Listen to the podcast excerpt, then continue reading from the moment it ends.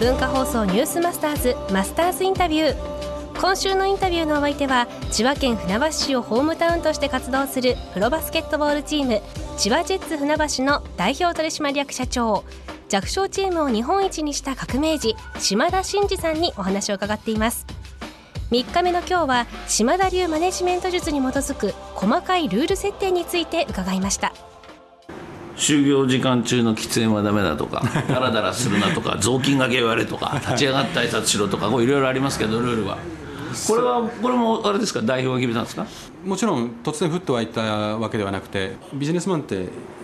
大体平均1日の労働時間のうちの3割ぐらいが何かを探してると言われてるんですよね。整理整頓されてないと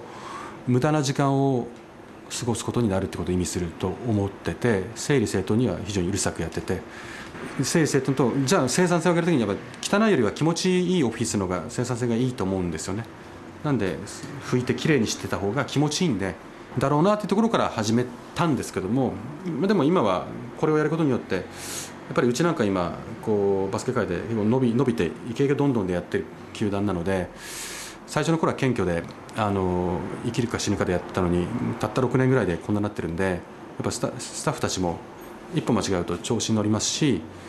あのやっぱり謙虚さがなくなる可能性があるんで。こういうことをさせる床掃除とか膝つけて床掃除とかすることで謙虚さを忘れさせないというかそそういう意味も自分の中ではありますね例えばタバコのことなんてどうしてもこの世界ってバスケットが好きで来てるんで、あの好きこそ、まあ、白球で長時間労働週末も休みなしみたいなのを良しとして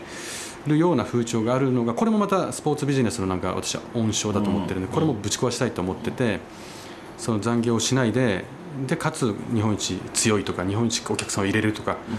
究極だよねっていうのがあってじゃあ改善できること全部改善していこうってこうやってる時に勝手にタバコ吸いに行く人スタッフを見て。ちょっと電卓叩くと1分大体1本吸いに行くと5分ぐらい帰ってこないんで10本だと50分で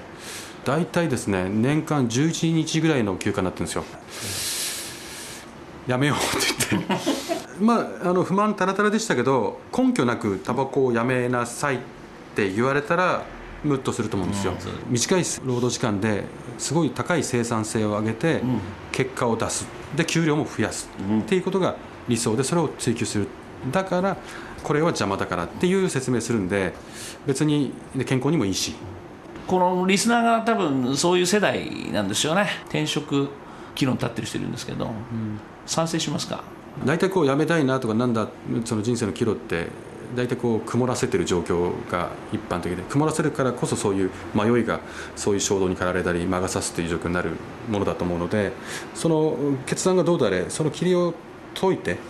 その冷静に澄んだ眼力で見た上でこれがよしということであればいけばいいと思いますしそのなんとなくふわっと霧がいっぱいでやってしまうのはあんまよろしくないことが多いんじゃないかなっていうふうには漠然と思いますけど。それはなかなか難しいんで、うん、本当にちょっと一人で旅に行ってみたりとか、うん、邪念といいますか、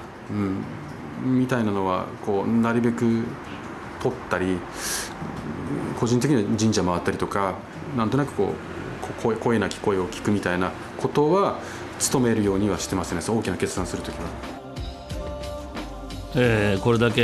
の千葉ジェッツを復活させるといいますかね。これだけ大きくした島田さんの中にもやはり曇っていることが多かったりする迷っていたことがあったりする。その時には神社仏閣を見たり一人になってリフレッシュしてクリアにしてからまた立ち向かうと。これは皆さんやってみたらどうですか？ね、ソロタイムっていうのもねうちの番組では何度も出てきますけど一人になってしっかり自分を見つめ直して、えー、戦いに挑むということでクリアにしてもらいたいと思います。マスターズインタビューはポッドキャストでもお聞きいただけます。ニュースマスターズの番組ホームページをご覧ください。明日は業界全体の革命島田塾のお話を伺います。